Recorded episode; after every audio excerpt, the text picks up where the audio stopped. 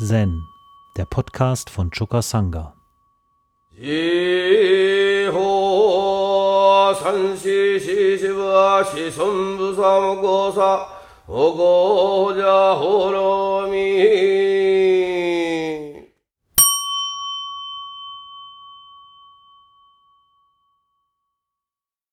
Ja, wir sind bei den vier Brahma Vihara den vier göttlichen Weilungen oder den vier Unermesslichkeiten, je nachdem, wie man das übersetzt. Und bisher hatten wir uns beschäftigt mit dem Aspekt von Metta oder Maitri, wobei im Vordergrund steht, dass liebende Güte von uns nur dann entwickelt werden kann, wenn wir Liebe für uns selbst haben, wenn wir uns selbst Einfühlung geben. Und heute wollte ich über den Aspekt Karuna, die tiefe Anteilnahme sprechen. Bevor ich dazu komme, möchte ich noch kurz von Hakuin aus der zweiten Nacht zitieren. Meister Hakuin sagt, in den Sutren steht, dass wenn jemand wahre Verwirklichung erfahren hat, dass er dann mit den zehn Richtungen verbunden ist und mit der gesamten Sangha in einem erleuchteten Geist geeint ist. Hm, also das ist ja eigentlich ein ganz schöner Hammer, wenn man sich das mal so wirklich vor Augen führt, was das bedeutet, ja. Und äh, natürlich fragt man sich dann, was heißt nun wahre Verwirklichung? Auf jeden Fall befinden wir uns in einem Prozess, der das zum Ergebnis haben kann. Und auch wenn wir es nicht direkt anzielen, es ist doch sowas wie etwas Richtungweisendes, was uns bewegt.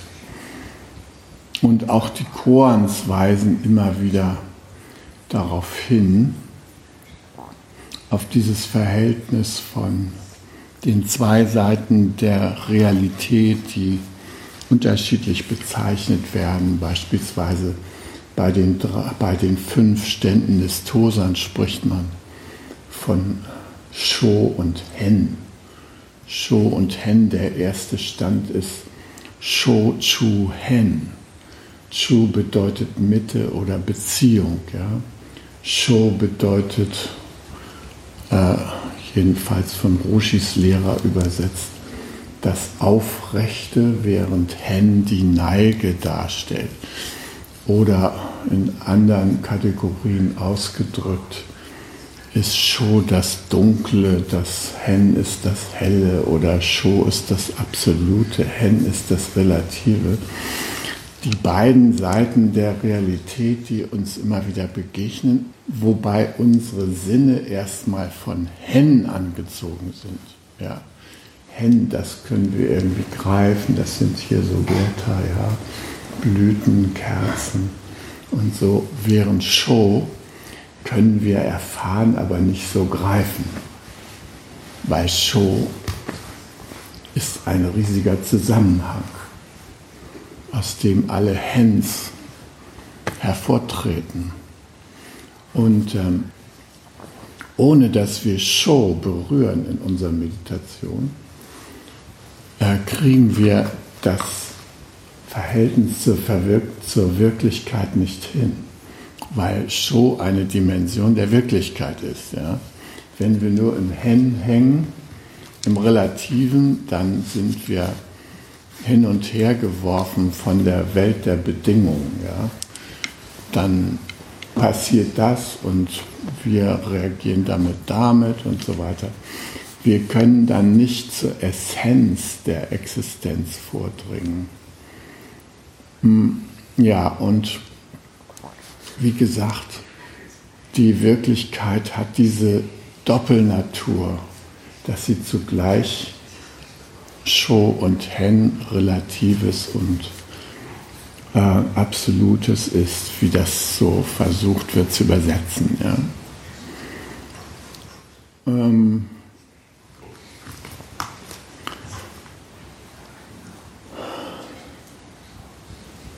kommt ihr da hinterher? kommt ihr hinterher? Ich bin kein Simultandolmetscher. Ja. Ich versuche so ein paar Kernbegriffe rüberzuziehen. Ja, genau.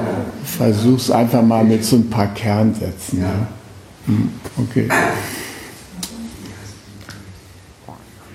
So, und wir, wir begegnen das in den Korans beispielsweise bei Shimon mit der Lotusblume, ja, wo gefragt wird, äh, wenn der Lotus noch im Wasser ist, was ist es dann? Und was ist der Lotus, wenn er aus dem Wasser rausguckt? Ja? Äh, sind Lotusblätter und Lotusblume? Der Meister antwortet, wenn er noch im Wasser drin ist, sind es die, ist es die Lotusblume. Und wenn er aus dem Wasser raus ist, sind es die Lotusblätter. Ja? Die Frage, die wir dann stellen im Zen ist, äh, ja, was denn nun? Also sind die Lotusblume und die Lotusblätter was Unterschiedliches oder dasselbe? Ja? An dem Beispiel von dem Lotus wird deutlich gemacht, dass die ganze Wirklichkeit ein einheitliche Nichtzweiheit ist und nur durch unsere Benennung werden die Dinge getrennt. Ja? Und ähm, gut, das ähm, wollte ich nur noch mal sagen. Und wir versuchen eben zu dieser Wesensgleichheit vorzustoßen durch unsere Übung. Wir versuchen dahin zu kommen. Hm. Also, das war nochmal die Weisheit der Wesensgleichheit, die uns begleitet, wenn wir diese Frage nach Karuna äh, vertieft betrachten. Karuna, dafür gibt es neben der Übersetzung tiefe Anteilnahme ein altes deutsches Wort. Und das alte deutsche Wort heißt Barmherzigkeit. Ja? Barmherzigkeit, also die Zugewandtheit den Wesen, die leiden. Dafür haben wir ein extra Wort. No? Also da kommt schon zum Ausdruck, dass das entscheidende Organ, was da wahrnimmt, äh, das sind nicht die Augen oder sowas, sondern das ist das Herz. Und zwar das Herz, was sich für andere Wesen erwärmt. Ne? Also das Herz, was für andere Wesen geht. Und damit ist auch klar, dass Karuna nicht so was ist wie Mitleid.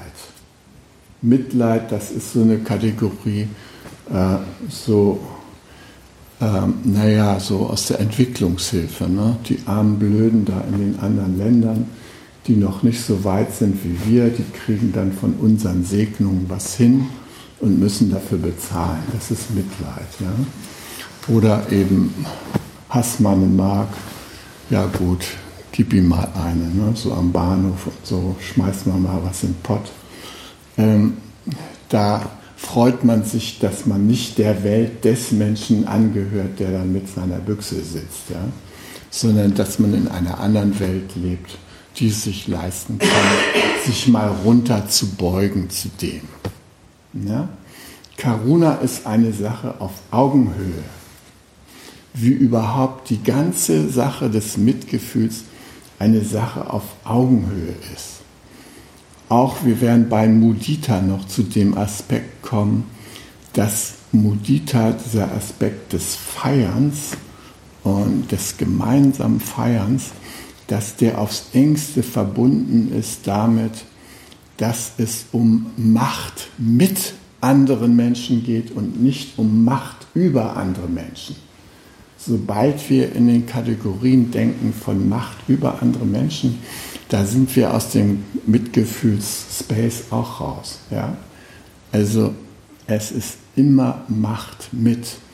Und in dem wunderbaren äh, Koan Hikiga Roku 45, ja, Hohens, wer ist er, wo gefragt wird, äh, Buddha und äh, Shakyamuni Buddha und ähm, Maitreya sind Diener eines anderen.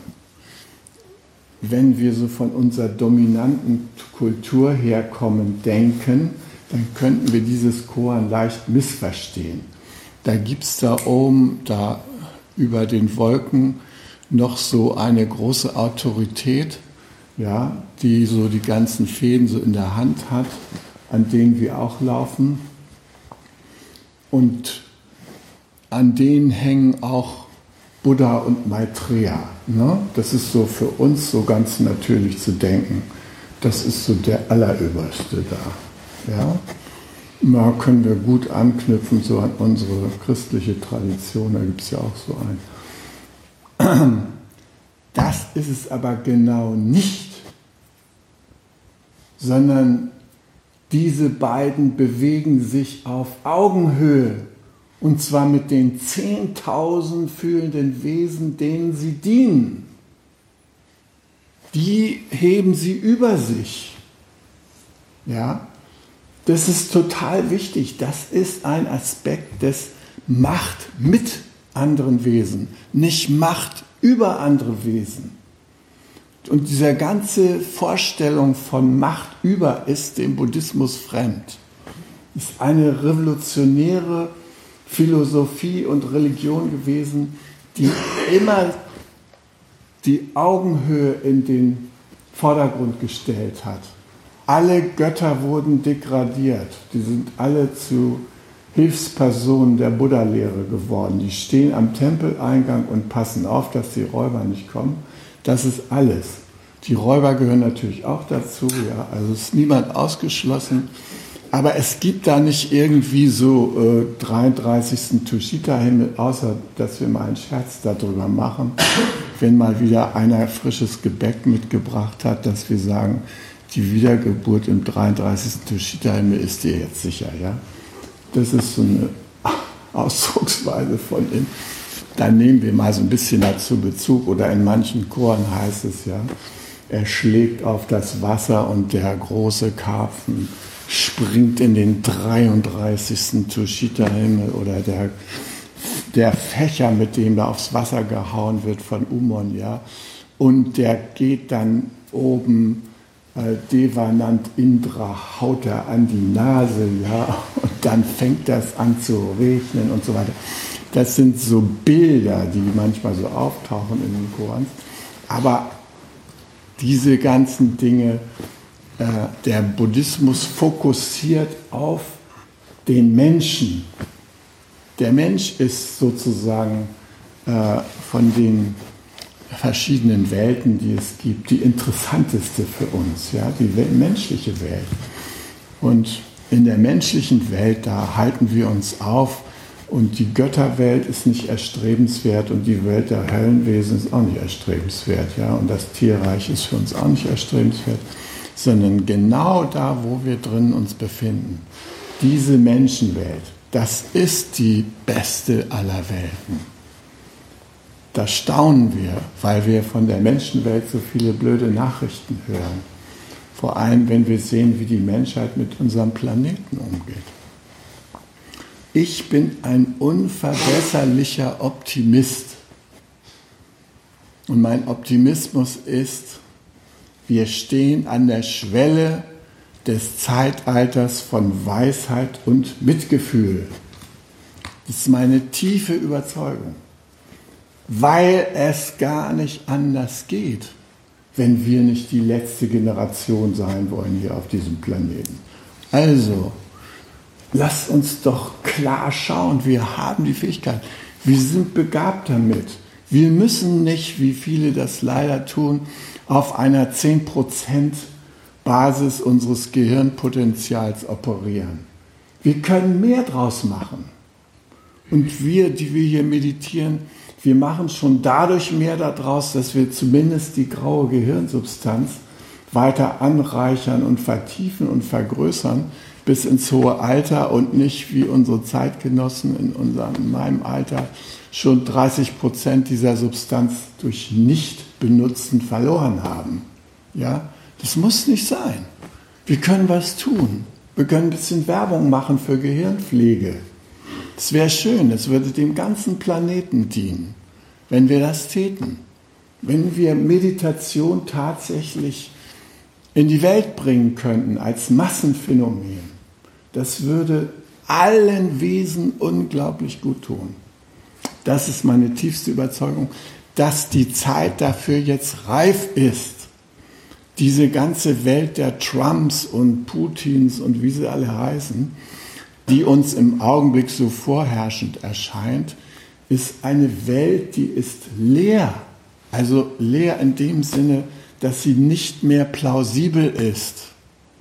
Die gibt nichts her, kein Beispielcharakter, nichts. Ja.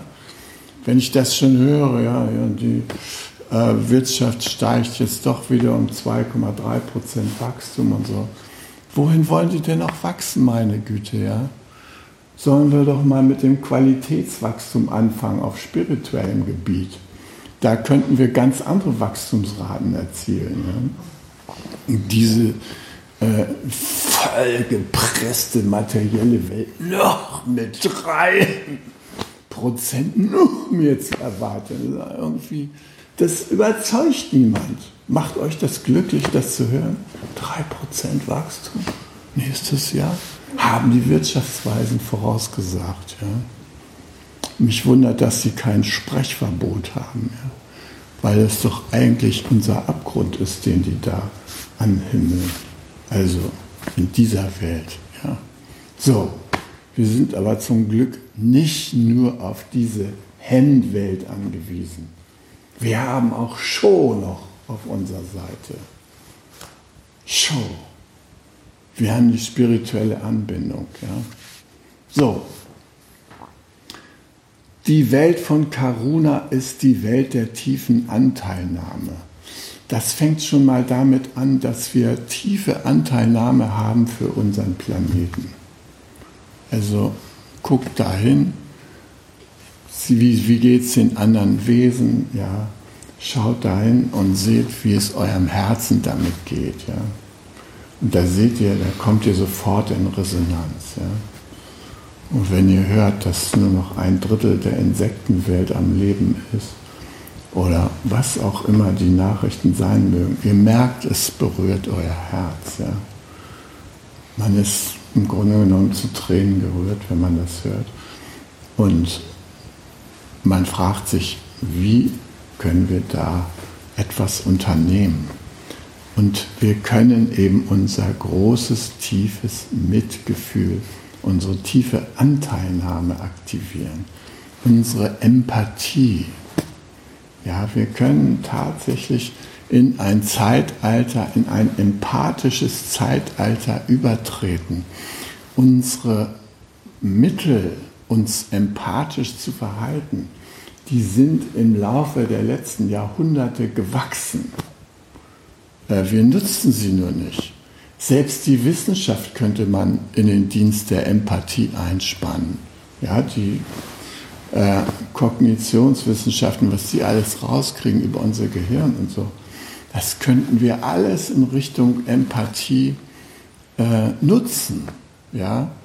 Es werden ja immer noch 50 Prozent der Forschungsergebnisse in zerstörerische Kräfte investiert. Ja, so à la Kim Song-Jong-il, wie der Knabe heißt in Nordkorea. Ja, Waffentechnik. Und auch bei uns. Ja ist ja auch äh, gefragt, ja, also wir sollten jetzt mehr so 2% des Bruttosozialprodukts sollte man künftig jetzt in Waffen zusätzlich investieren. Ja? Ist so eine Vorstellung, die Welt zu retten. Ihr, ihr merkt, es ist nichts ist davon mehr plausibel. Nichts. Keiner kann dem was abgewinnen. Ja, und die Leute, die das veranlassen und die das machen, sind selbst nicht davon überzeugt. Das läuft alles auf tönernen Füßen daher, ja, und ist dem nächsten Schock des Klimas oder sowas hilflos ausgeliefert, diese ganze Denk- und Handlungsweise. So, jetzt bin ich mit meinem politischen Teil durch. Jetzt komme ich zum Inhalt. Also, Karuna, wir können das meditativ anwenden. Das heißt, wir können in der Meditation auf unsere innere Bühne Wesen rufen, die unser Mitgefühl gut gebrauchen können. Mache ich ganz häufig im Kurs, setze ich mich morgens hin mit den Leuten, mache eine Mitgefühlsmeditation, wo wir ins eigene Herz sozusagen das berühren und dann geben wir uns erstmal Metta, uns selber Einfühlung und dann äh, beschäftigen wir uns mit mindestens einer Person, die unser Mitgefühl gebrauchen kann.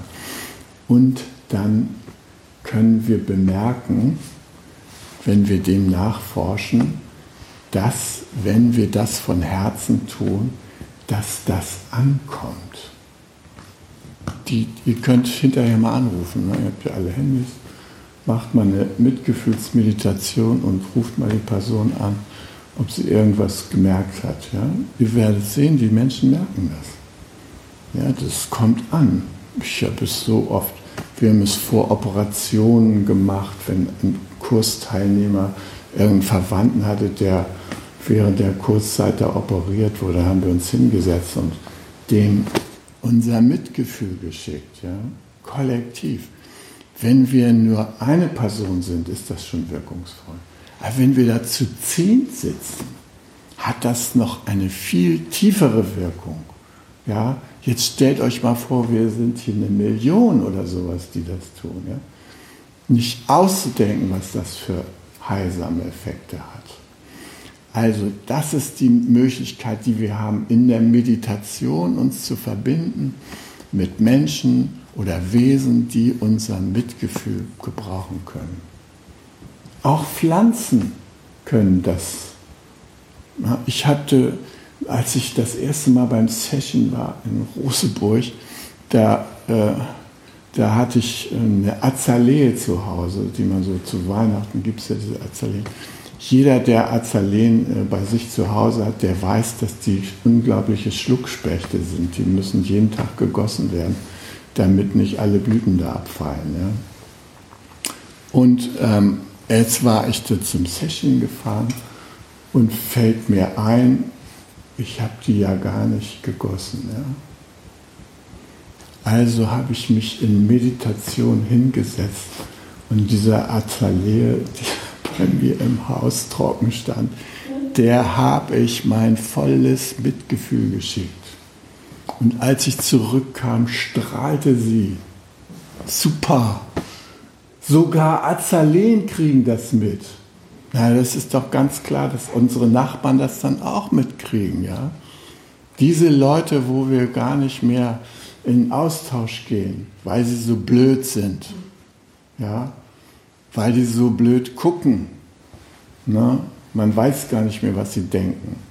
Deutschland, ein Land mit einer Million Nachbarschaftsstreitigkeiten pro Jahr, beschäftigen die Gerichte. Tja, ein Energieverschleiß und dergleichen. Ja? Also was könnte man Positives damit machen, wenn man allein für seine Nachbarn mal sein Herz ein bisschen erwecken würde? Ja? Und das Kollektiv, das könnte so viel Positives bringen. Ja? Jetzt rennt die AfD rum und warnt vor deinen Nachbarn, vor allem wenn sie eine andere Hautfarbe haben als du. Und viele Leute springen leider darauf an. Ja, ja das ist natürlich genau das Gegenteil. Karuna, wir wissen, dass das Mitwesen sind, die genau aus demselben Holz geschnitzt sind wie wir. Das ist das Heilsame, das erstmal zu wissen. Da gibt es keine wesentlichen Unterschiede. Die sind wie wir. In, ähm, in der hawaiianischen Tradition gibt es ein interessantes äh, Vergebungsritual. Ho'oponopono heißt das. Hat vielleicht der eine oder andere von euch schon mal gehört. Ähm, darüber berichtet äh, Ulrich Dupré. Ja? Ähm, und also wir wenden das ab und zu in der Gemeinschaft an. Äh, ein Arzt, der irgendwie so, sich so hilflos fühlte angesichts der Leute, die im Knast saßen in Hawaii. Ja. Der hat die Akten von diesen Gefangenen studiert. Und er hat das Studium der Akten mit einer Meditation verbunden. Und diese Meditation, die hat vier rituelle Sätze. Nämlich der erste Satz ist, es tut mir leid.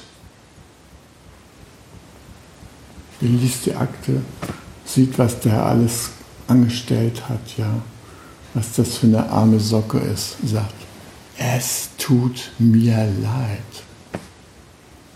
Der nächste Satz, den er sagt, ist, ich verzeihe mir, weil ich da an deinem Schicksal gar nicht teilgenommen habe. Ich verzeihe dir. Dann der nächste Satz ist, ich liebe mich und ich liebe dich. Und dann danke. Und diese Sätze wiederholt er immer wieder in diesem Ritual.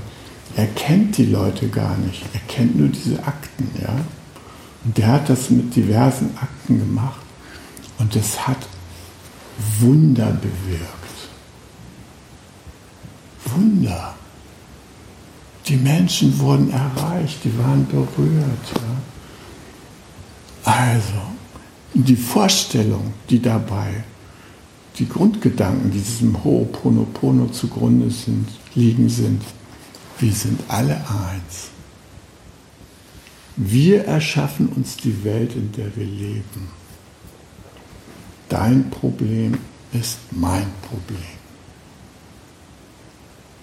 welche Anteile in mir haben dazu beigetragen, dass dieses Problem in meinem Leben aufgetaucht ist. Das sind die Grunderkenntnisse, die bei diesem Ho'oponopono-Ritual als Ausgangsgrundlage dienen.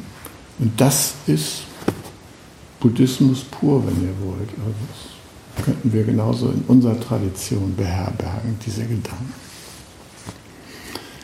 Für uns ist die Leitfigur für das Karuna-Vorgehen, die tiefe Anteilnahme, die tiefe Empathie für andere Wesen, die ist natürlich durch die Figur von Avalokiteshvara repräsentiert. Karuna Avalokiteshvara, das ist eine Richtung. Ja. Und äh, im Surangama Sutra hat Avalokiteshvara dem Buddha seine Vorgehensweise, äh, seine praktische Vorgehensweise geschildert. Ja? Also Avalokiteshvara, ähm, ich habe da schon so oft drüber gesprochen, äh, der Name bedeutet die den Klängen bzw. Rufen der Welt zuhört. Und sie erlangte tiefste Einsicht durch die Konzentration auf die Fähigkeit des Zuhörens, des Lauschens. Einer der größten Segen, den wir anderen Menschen angedeihen lassen können, ist, ihnen wirklich zuzuhören. ähm, ein Berufsstand, der sich mit Zuhören hauptberuflich beschäftigt, das sind die Mediatoren, ja? Mediatoren und Mediatorinnen. Und wenn man diese Ausbildung macht, dann ähm, wird einem zwischendurch mal, werden einem die drei wichtigsten Grundsätze der Mediation nahegebracht. Erstens zuhören. Zweitens zuhören. Drittens zuhören. Das ist die wichtigste Kunst eines Mediators. Und ihr wisst ja gar nicht, wie schwierig das für einen Normalmenschen ist, jemand anders zuzuhören, ohne innerlich die ganze Zeit die Senfpaste laufen zu haben. Ja? Wo man ständig seinen eigenen Senf. Ja, ist mir auch schon passiert. Ja, genau, kenne ich und so weiter. Diese Sache innerlich mal zum Stillstand zu bringen, das ist nicht so leicht, aber es ist auch nicht unmöglich oder sehr schwierig. Also es ist eine Frage der Aufmerksamkeit auf den Zuhörprozess wenn wir wirklich ganz bei der anderen Person sind, wenn wir ganz bei der anderen Person mit unserer Präsenz sind, dann können wir das ohne weiteres. Und wenn wir obendrein noch Sazen geübt haben, dann ist das irgendwie ein wunderbares Erlebnis, diese Verbindung zu erleben, die durch reines Zuhören geschieht. Einfaches Lauschen das schafft schon so viel Verbindung von Herz zu Herz. Ich habe ähm, schon öfter berichtet darüber, dass ähm, das Herz als Sitz der Intelligenz des Mitgefühls elektromagnetisch eine größere Reichweite hat als unser Gehirn. Ja? Unsere Gedanken, die haben auch eine bestimmte Reichweite, aber unser Herz übertrifft die Reichweite unserer Kopfgedanken bei weitem. Es ist bei weitem wichtiger für die Kommunikation und ist auch bei weitem wichtiger für die Verbindung. Und ähm, ich habe schon öfter das Beispiel von den beiden Herzzellen gesagt, die aus einem Herzen stammen, in zwei Petrischalen getan werden. Und in der einen pocht das Herz mit einem bestimmten Rhythmus und in der anderen auch, nämlich im selben Rhythmus. Und dann stört man den Rhythmus in der einen Zelle und nach kurzer Zeit pocht sie wieder im gleichen Rhythmus wie die andere. Da hatten sich natürlich die Wissenschaftler gefragt, wie weit kann man die Herzzellen nun auseinandernehmen, voneinander trennen räumlich und die schaffen es noch, sich aufeinander wieder einzustellen denselben Rhythmus aufzunehmen. So, und wir fingen mal an, so mit 20 Zentimeter, 1 Meter und so. Ja, und dann hat man die immer weiter auseinandergetan und hat immer wieder gesehen, die stimmen sich aufeinander ein. Und bei der Entfernung von 75 Kilometern hat man das Experiment abgebrochen, weil auch bei 75 Kilometern Entfernung haben sich die beiden Herzzellen immer noch wieder aufeinander eingespielt. Ja? Immer wieder in denselben Rhythmus gekommen. Das heißt, die hatten Verbindung. Ja? So, traut eurem Herzen mal was zu. 75 Kilometer sind keine Entfernung für euer Herz. Ja? Verwandte, die in diesem Umkreis leben, die könnt ihr ohne weiteres beglücken mit euren Gedanken, die von Herzen kommen. Ja? Avalokiteshvara, der schildert also sowohl im Lotus Sutra als auch im Surangama Sutra, schildert Avalokiteshvara dem Buddha seine Vorgehensweise.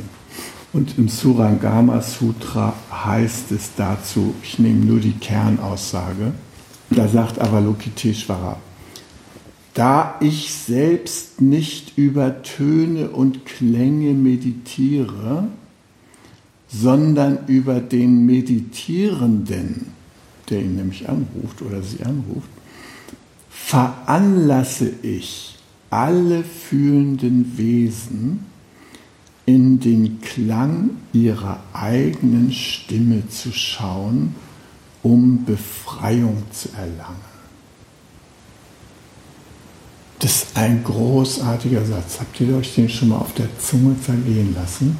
was das heißt, ja, durch das Lauschen, durch das teilnehmende Zuhören, schafft Avalokiteshvara den Raum, dass die hilfesuchende Person den Klang ihrer eigenen Stimme entschlüsseln kann.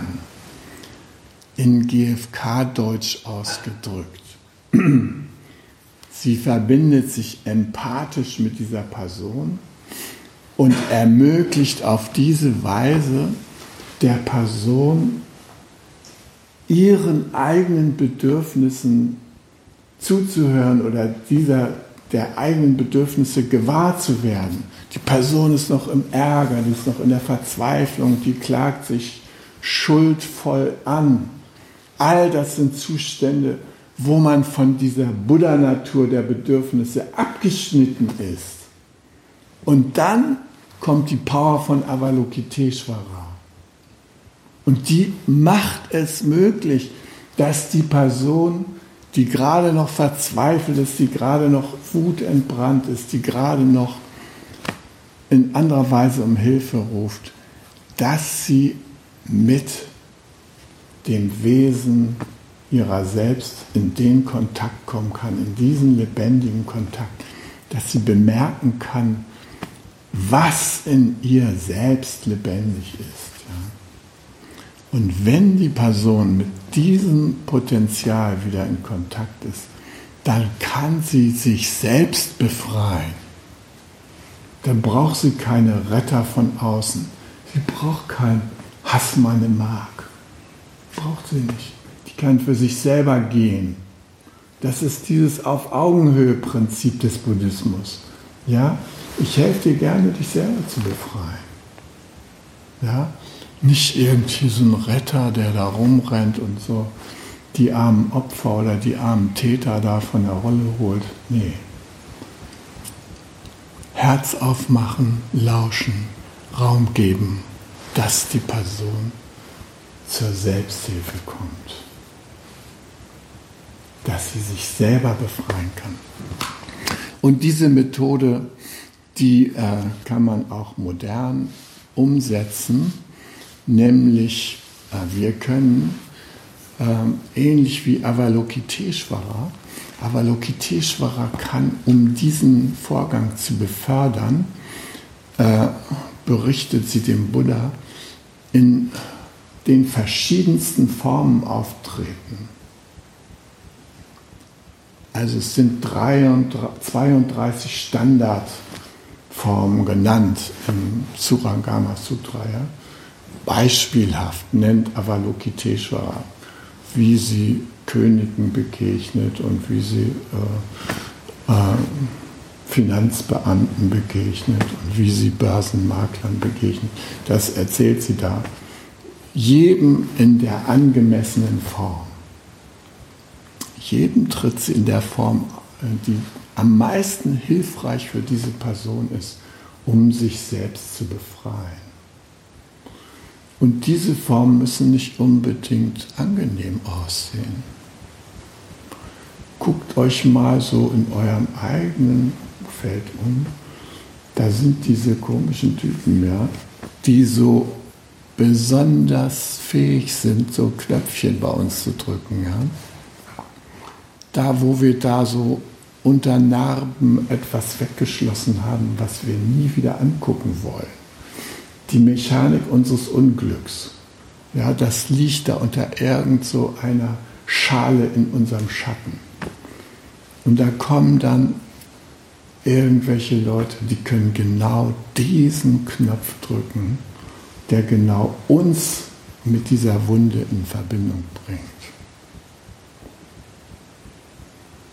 Und es dauert natürlich eine Weile, bis wir erkennen, dass da der heilige Avalokiteshvara bei uns an die Brust klopft und sagt, aufmachen das Herz für dich selbst. Hör dem Klang deiner eigenen Stimme zu. Ja, versuch dich zu befreien. Nimm Raum ein und so weiter. Ne?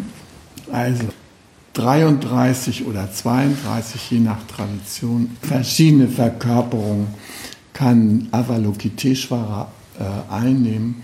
Und im äh, Buddhismus spricht man von den sogenannten Transformationskörpern. Ja? weil Avalokiteshvara diese Körper annimmt, um, um uns eine Transformation unseres Leidens zu ermöglichen. Und auch heute können wir diese Methode Avalokiteshvara anwenden, indem wir zum Beispiel in die Haut eines abwesenden Konfliktpartners gehen. Ja, unsere Freundin, unser Freund berichtet uns von seinem Unglück. Das Unglück besteht darin, dass er, was weiß ich, äh, mit seiner Ex oder seiner Mutter oder seinem Vater oder irgendeinem Onkel oder irgendeinem anderen Verwandten oder irgendeinem Arbeitgeber oder einem Arbeitskollegen nicht klarkommt. Es steht bei dem irgendwie vor der Wand. Es geht nicht weiter. Es ist irgendwie festgefahren, die Situation. Ein Konflikt, der sich nicht wirklich weiterentwickelt.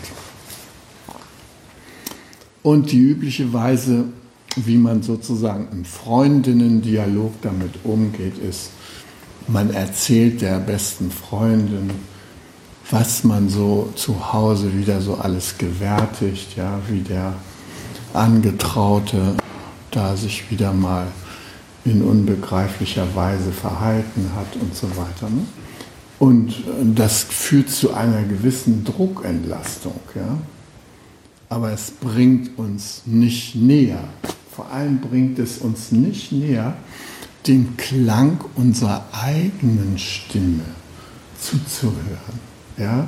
Das sind so tröstende Worte, kommen, dass die andere Person parallel Geschichten aus ihrer Lebenswelt uns berichten kann und dann ist man so im Unglück vereint oder irgendwie sowas. Ja? Aber keine wirkliche Entlastung. Es wäre wunderbar, wenn wir die Methode Karuna anwenden würden, so wie sie Avalokiteshvara praktiziert. Das heißt, die Freundin erzählt gerade von ihrem Ex, ja, wie furchtbar der sich verhält. Und ich sage nicht, ja, ich kenne das, ich war auch schon geschieden und so, sondern ich sage, du, ich gehe jetzt mal in seine Haut und du sagst mir mal, was du an mir, wenn ich den da jetzt repräsentiere, den Transformationskörper annehme, was du mir zu sagen hast. Und ich trete in sein Konfliktfeld ein. Wir sind ja alle miteinander verbunden. Es sind alle Informationen bereit. Ja? Und ich repräsentiere nur seinen Karuna-Aspekt, seine Fähigkeit, mit dir einfühlsam umzugehen und mit sich selbst. Und wenn wir dieses Vorgehen machen, was da schon vor tausend Jahren beschrieben wurde, im Surangama Sutra zum Beispiel, wenn wir also jemand aus der Haut eines anderen einfühlsam zuhören, ja, wenn wir in die Rolle des Widersachers schlüpfen, aber nicht die Widersacherohren benutzen, sondern die Karuna-Ohren, dann hat das unglaublichen Effekt. Und ähm, ich habe schon oft von solchen Fällen berichtet, weil das in gewisser Weise mein täglich Brot ist, das zu tun. Und einen besonders eindrucksvollen Fall, den lese ich euch einfach nochmal vor, weil der hat mich damals so wahnsinnig berührt. Also da ging es um einen gewissen Miguel, der war der mittlere von fünf Geschwistern. Und im Alter von knapp zehn Jahren verspätet er sich unverschuldet von einer Verabredung mit einem Freund äh, bei der Heimkehr ins Elternhaus. Ja.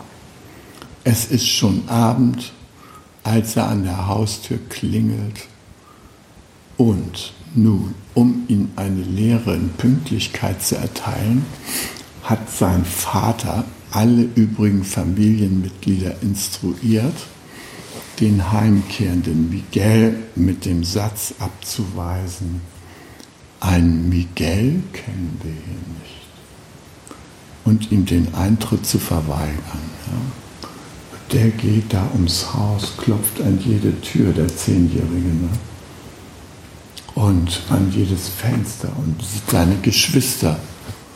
Und alle sagen, Miguel, nee, den kennen wir nicht. Schlussendlich geht er zu seinem Freund zurück, ja, wo er die ganze Nacht in panischen Ängsten und quälenden Zweifeln verbringt. Und am nächsten Tag geht er wieder zu seinem Elternhaus. Und da wird er dann endlich eingelassen. Ja. Naja, und dieses Erlebnis führte zu einer tiefgreifenden Entfremdung zwischen dem Vater und dem Sohn. Ja. Die haben darüber nicht mehr gesprochen und naja.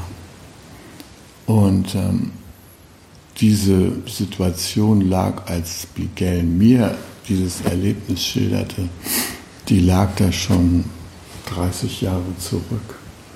Und er hatte inzwischen selbst einen Sohn, der inzwischen schon fünf Jahre alt war. Ja? Und diesen Enkel hatte der Vater noch nie gesehen, weil Vater und Sohn so dermaßen entfremdet waren voneinander. Es schien unüberbrückbar. So, und jetzt bat ich ihn, mich in die Haut des anwesenden Vaters begeben zu dürfen, um ihm die mitfühlende Seite seines Vaters vor Augen zu führen. Ja? So, und Ausgangspunkt unseres Gesprächs war halt die Situation der verschlossenen Türen mit der Botschaft, ich kenne keinen Miguel. Ja, und jetzt macht der Miguel sich erstmal seinem Herzen Luft. Der kann nämlich sprechen, wie er will wenn so ein Avalokiteshvara sich präsent macht, dann kann der rumschreien, äh, alles, was ihm auf der Seele liegt, kann er loslassen, weil das ungefährlich ist, weil man nämlich mit Buddha-Ohren da sitzt. Die vertragen alles, weil die nur auf das hören, was in dem Menschen wirklich lebendig ist auf seine Buddha-Natur, auf seine Gefühle und Bedürfnisse. Darauf achten die. Und ansonsten kann der alle Ausdrücke der Feindlichkeit und Abwertung benutzen. Das macht nichts, ja. Gut, also das, der lässt das los, ja. So, und während, ich lese jetzt mal vor, während ich Miguel aufforderte, seinem Herzen Luft zu machen, gab ich ihm aus der Rolle des Vaters nach 35 Jahren Einfühlung für seinen damaligen Schmerz. Als du vor der verschlossenen Türe standest und diesen Satz hörtest, warst du fassungslos, weil du Zugehörigkeit brauchtest. War das so? Miguel nickte unter Tränen. Und du warst verzweifelt weil du gehört werden wolltest. Und du warst zutiefst verunsichert, weil du Kontakt und Annahme brauchtest. War das so? Miguel stimmte immer, immer noch weinend zu. Auf diese Weise folgte ich Miguel in seine Trauer und seinen Schmerz, bis ich bemerkte, dass er sich entspannte und sich sein Gesichtsausdruck aufhellte. Dann fragte er mich, aber warum hast du das damals getan? Bevor ich darauf einging, fragte ich ihn, ob er wissen wollte, was das bisher Gehörte in mir in der Rolle des Vaters ausgelöst hat. Dann gab ich zunächst meiner Betroffenheit darüber Ausdruck, dass mein Verhalten als Vater offenbar nicht dazu beigetragen hatte, sein Bedürfnis zur Familie dazugehören und Verständnis zu erfahren, erfüllt hatte. Ich erwähnte, wie sehr es mich bestürze, dass ich seiner kindlichen Angst und Sorge nicht mit Offenheit begegnet war. Erst dann ging ich auf seine Frage nach meinen Beweggründen, meinen als Vater, für mein damaliges Verhalten ein. Weißt du, als du damals nicht heimkamst, schäumte ich vor Wut. Die Familie hatte sich zu einem wichtigen Anlass versammelt und du kamst einfach nicht. Ich brauchte Zuverlässigkeit und Respekt. Und zugleich war ich plötzlich mit meiner eigenen Geschichte und der Strenge meiner eigenen Eltern in solchen Situationen verbunden.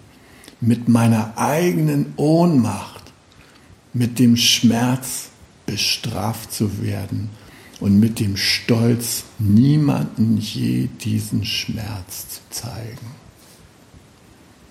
Dann stiegen auch in mir die ungeweinten Tränen des Vaters auf.